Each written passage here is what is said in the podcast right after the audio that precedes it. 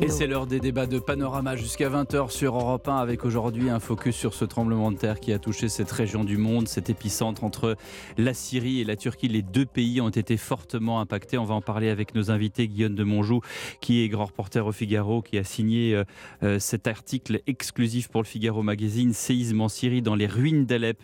On va en parler avec Arnaud Bizot, grand reporter de Paris Match, qui avait été envoyé spécial en, en Turquie, côté turc, pour euh, également ce tremblement de terre. On va parler avec monseigneur Pascal Golnisch, qui est directeur de l'œuvre d'Orient, car sachez-le, les Syriens ont besoin de vous. Ils ont l'impression d'être abandonnés par euh, la communauté internationale. Et également, j'accueillerai le géographe spécialiste de, de, cette région du monde, Fabrice Balanche. Mais d'abord, Capucine Patouillet. Bonsoir Capucine. Bonsoir Pierre. Quel est le bilan exact côté syrien? Alors selon l'ONU, 3688 personnes auraient perdu la vie dans ce séisme de magnitude 7,8 sur l'échelle de Richter et 5,3 millions de personnes risqueraient de se retrouver sans abri. Un séisme qui a touché euh, en Syrie les régions d'Idlib et d'Alep.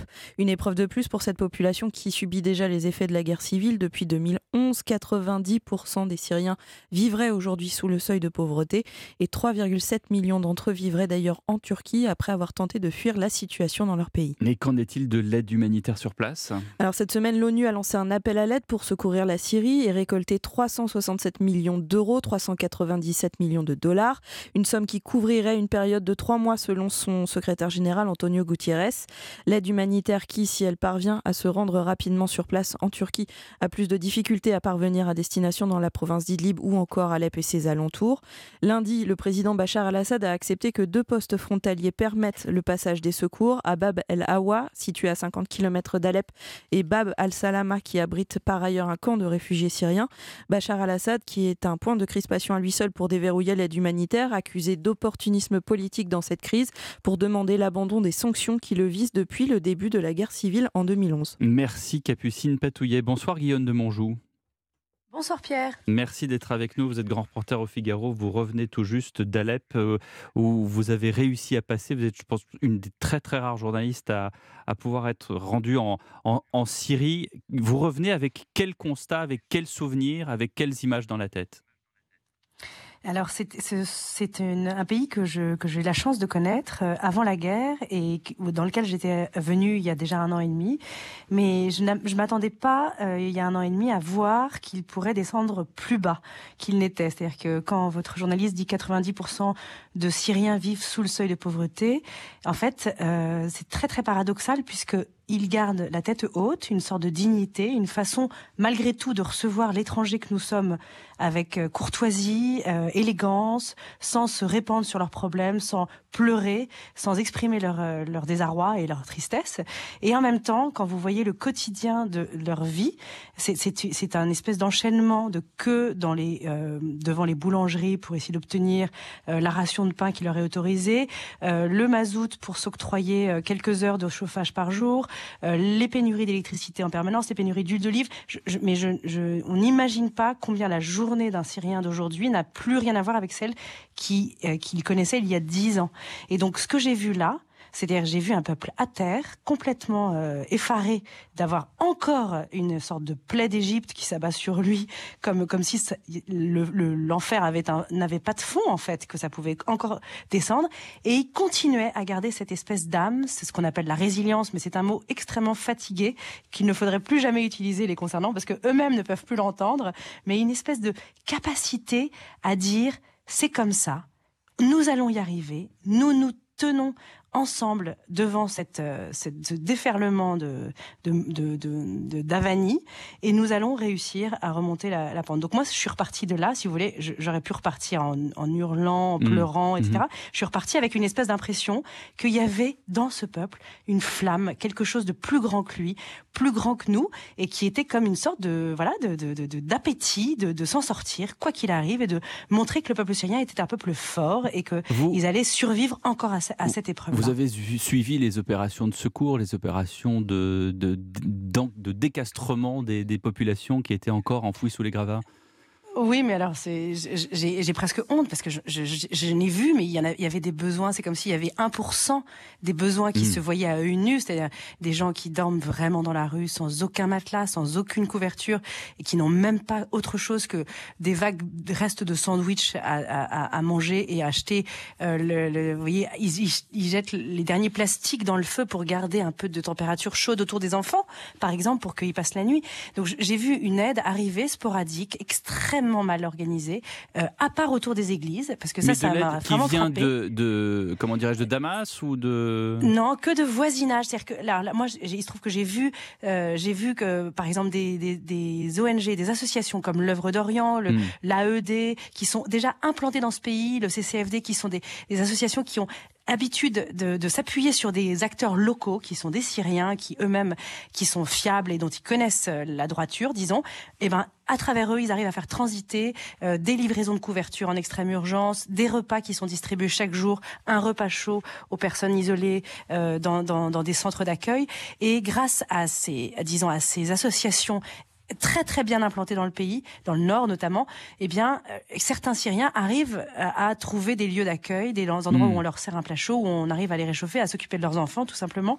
Mais ce que j'ai vu, c'est que les besoins étaient criants et que surtout les Syriens que j'ai vus dans la rue dormir pour la quatrième nuit consécutive par moins 2 degrés avec des bébés de un mois dans les bras, ces Syriens-là, ils savaient pas où aller tout simplement. Ils ne savaient pas si leur maison était potentiellement réhabitable et deuxièmement, ils ne savaient pas non plus si dans trois semaines quelqu'un leur aurait trouvé un endroit où dormir. C'est-à-dire que c'est très très rare en fait euh, dans la communauté internationale. On a toujours des systèmes d'aide d'urgence, des tentes qui se montent en cinq minutes. Hmm. On a toujours vu ça pour les tsunamis, etc. Mais comme en Syrie, il y a cette problématique politique qui bloque un peu tout le monde? Eh ben, il y a une espèce de d'angoisse de se dire mais attendez, en plus ils sont sous les écrans radars, personne ne parle d'eux. Mais en plus, il n'y a pas cette espèce d'énergie qu'on a toujours vue sur des lieux comme je suis allée à Port-au-Prince euh, trois jours après le séisme, il y avait déjà un déploiement d'aide magistral, si vous voulez.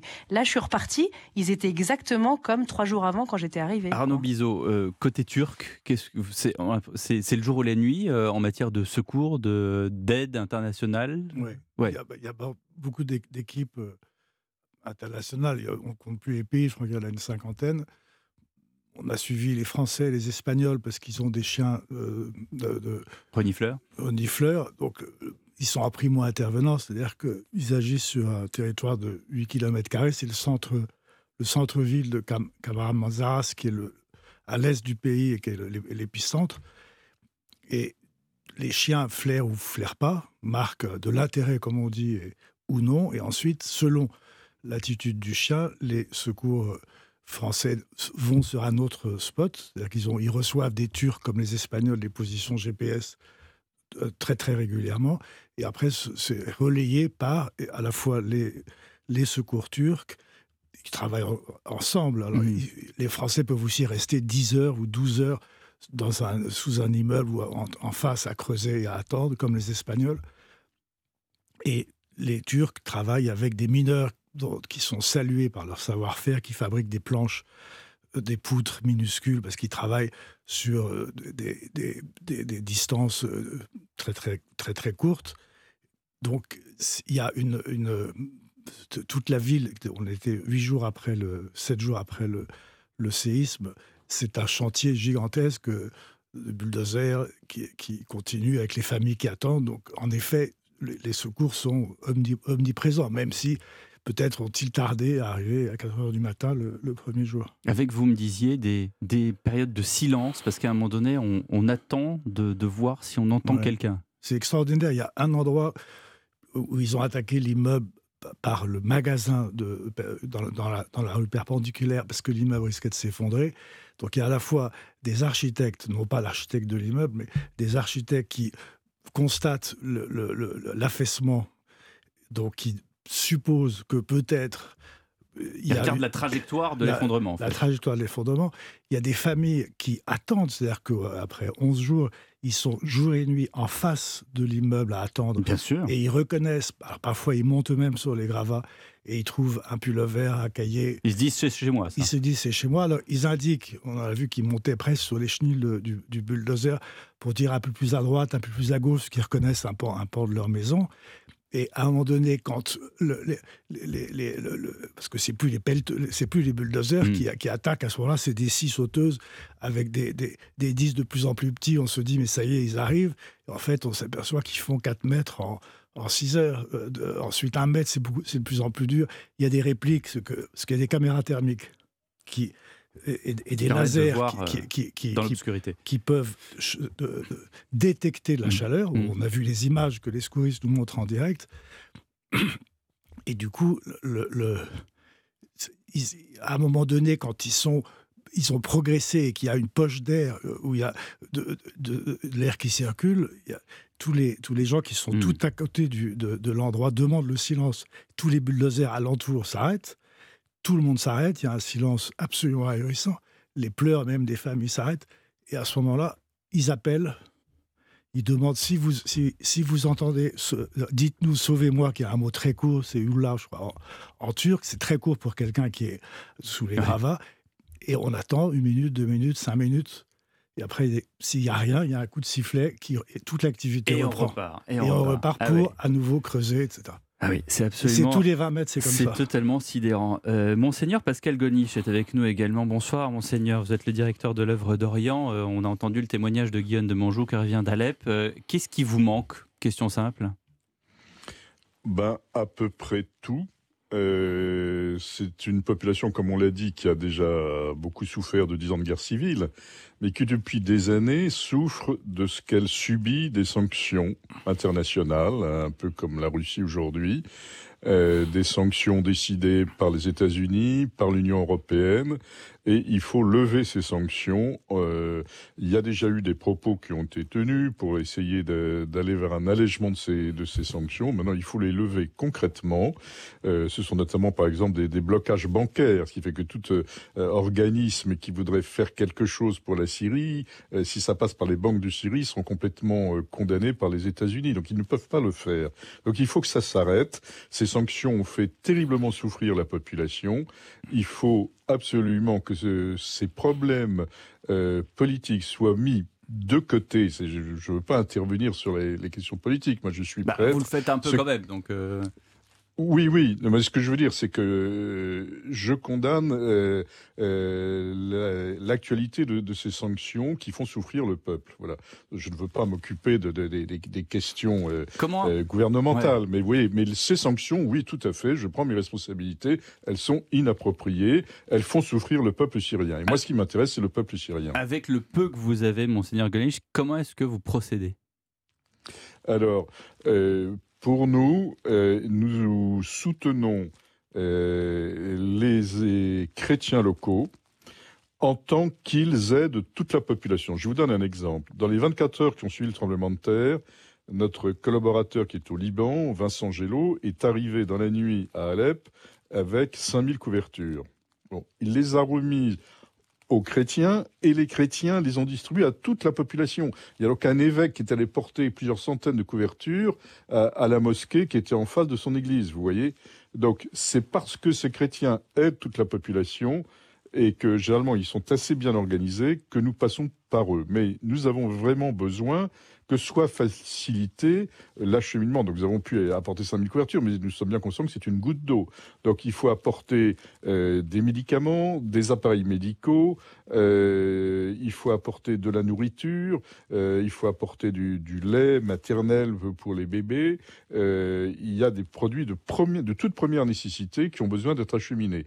Et ensuite, dans un deuxième temps, comme cela a été dit, il y aura nécessité de retrouver des logements. Pour le moment, les gens sont à la rue. Hmm. Ils dorment dans les mosquées, dans les églises, dans leurs hmm. voitures. Ils sont hmm. dehors. Il fait très froid en Syrie. Les températures sont négatives. Donc il faudra très vite opérer un, relogement d'urgence de ces populations. Puis alors, il y aura un troisième stade, euh, qui est évidemment la reconstruction. Alors là, ça dépasse complètement nos possibilités économiques. Euh, à nous, euh, nous ne sommes jamais qu'une association, mais ce que nous pouvons faire, c'est mettre en, lien les, grands bailleurs qui ont des, des puissants moyens économiques avec la population locale. Fabrice Balanche, vous avez euh, merci d'avoir patienté euh, pour euh, entendre tous ces témoignages. Vous êtes géographe, spécialiste de la géographie politique du Proche-Orient, maître de conférence à Lyon 2. il va y avoir évidemment une période de reconstruction. Tout cela n'est pas aisé notamment en Syrie à cause de ce qu'on vient d'entendre et, et, les, questions politiques. Mais est-ce qu'on peut, question simple, reconstruire dans une zone qui est où on se dit que justement, surtout, il ne faut pas reconstruire? Oui, c'est tout le, problème. Euh, en fait, euh, les sanctions euh, empêchent la reconstruction du pays, ça, ça c'est très clair. Les entrepreneurs syriens qui sont à l'étranger, qui voudraient revenir à Alep, ils ne le font pas en priorité à cause, à cause de ces sanctions, parce qu'ils ont peur ensuite d'être blacklistés et puis ils n'arrivent pas à acheter du matériel à l'étranger. Euh, il faut savoir que l'aide humanitaire occidentale à destination de la Syrie, que ce soit le centre de crise français, l'Union européenne, il y a un mot qui est tabou, le mot reconstruction. Euh, les ONG qui sont euh, en, Syrie peuvent mettre des rustines, peuvent rafistoler, mais euh, c'est interdit de, de, de reconstruire, les bailleurs de fonds ne, l'autorisent pas. Donc là, il faudra vraiment, euh, si on veut éviter que ce pays s'enfonce encore euh, dans, dans, dans, la catastrophe humanitaire, euh, lever les sanctions. Je crois que les États-Unis ont levé provisoirement les sanctions financières pour 180 jours afin de, de permettre les, les, transferts financiers, comme l'a dit monseigneur Golnisch, parce que ça, ça bloque justement les, les financements des ONG. Mais ça, c'est pour la Syrie gouvernementale. Il y a le, problème des, euh, des, zones rebelles, la zone djihadiste euh, d'Idleb et la zone contrôlée par les, milices pro-turques au nord. Là, le problème, c'est que la sécurité n'est pas assurée euh, pour, pour les ONG. elles travaillent à partir de la Turquie, elles font des visites rapides mmh. de moins d'une journée dans cette zone parce que euh, ils peuvent pas envoyer d'expatriés en, en, permanence et faire un travail de fond. Euh, parce que vous avez les, djihadistes d'un côté et les milices pro-turques de l'autre qui, se battent entre elles, y compris pour accaparer l'aide humanitaire. C'est ce que vous avez constaté aussi, Arnaud Bizot? Oui. Euh, y a, les passages sont difficiles entre les deux pays. Oui, c'est-à-dire qu'il y a. Après, l'aide n'arrive pas forcément à destination.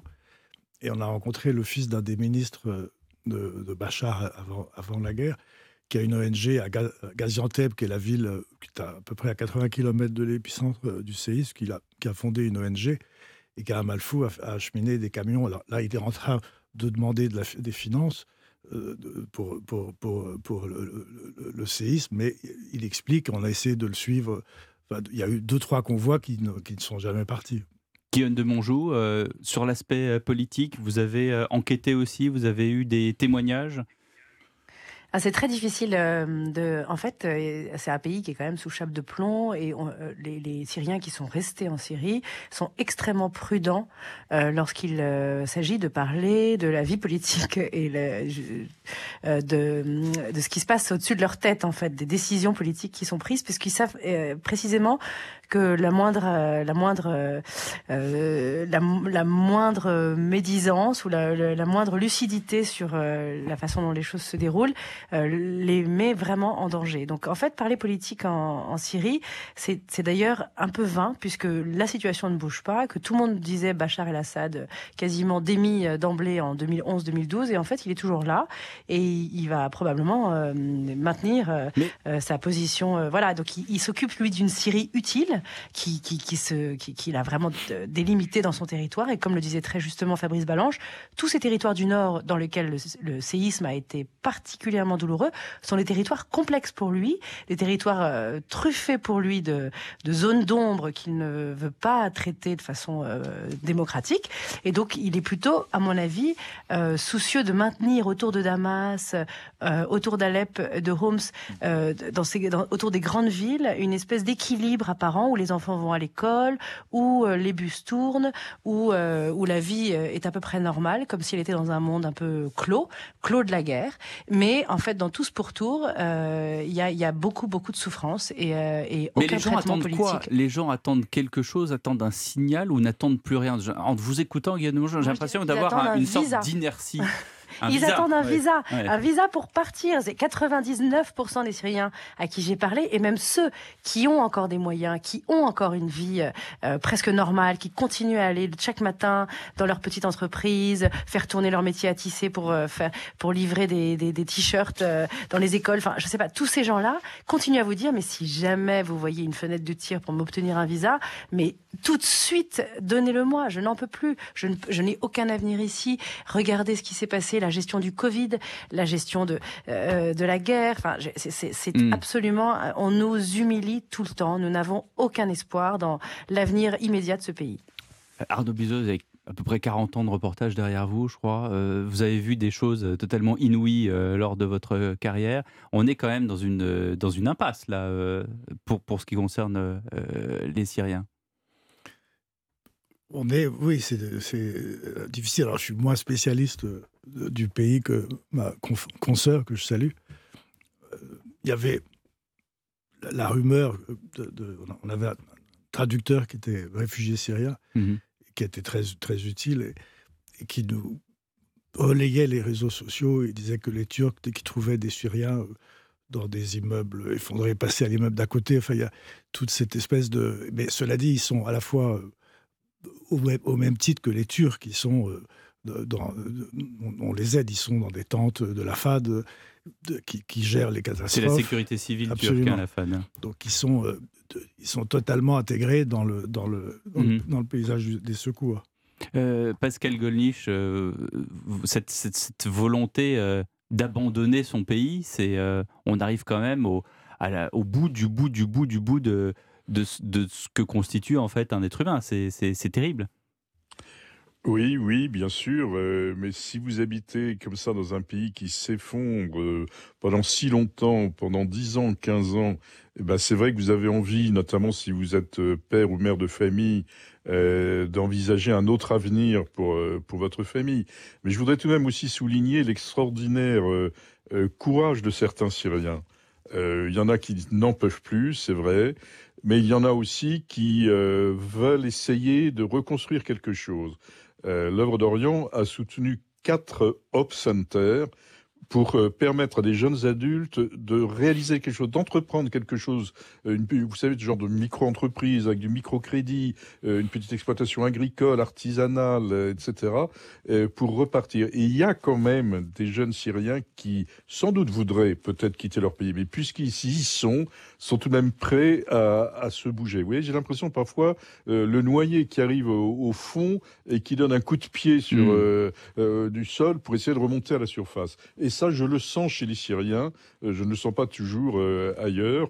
il y a des Syriens qui, qui, donnent le coup de pied pour remonter à la surface pour respirer. Fabrice Ballange, vous avez parlé de, de, la Syrie. On a moins parlé avec vous de la Turquie. Il y a eu ce tremblement de terre, cette zone qui a été touchée après, il y a beaucoup de gens et beaucoup d'observateurs qui disent que maintenant on craint, et ça fait plusieurs années maintenant, un grand, grand tremblement de terre euh, dans la région d'Istanbul. Comment est-ce que les, autorités turques s'organisent en prévention de ce qui pourrait arriver? La, Turquie a, quand même des capacités techniques, euh, scientifiques euh, pour, pour prévoir les, tremblements de terre. Euh, le souci, c'est que on, l'a bien vu avec ce tremblement de terre à Gaziantep, en Antakya, euh, c'est que les normes sismiques depuis 20 ans finalement euh, n'ont pas été respectées. Il y a un boom de l'immobilier en, en, hmm. Turquie. Erdogan voulait fournir des logements pas chers, à, notamment à la population et surtout à sa, à sa clientèle électorale. Euh, on peut avoir légitimement des inquiétudes si on a un, tremblement de terre dans la région d'Istanbul, euh, vu euh, la, piètre qualité des, constructions qui ont été effectuées depuis ces, ces, 20 dernières années, depuis le moment où Erdogan est, au pouvoir. Ça, c'est un point important pour sa, pour sa campagne présidentielle. C'est-à-dire que la, politique rejoint toujours, c'est-à-dire qu'elle s'immisce toujours dans les catastrophes humaines les plus terribles, en fait bah, les catastrophes en fait révèlent, euh, euh, révèlent la corruption, révèlent la gabegie, euh, révèlent l'absence de, prévision d'un pouvoir qui cherche à se maintenir.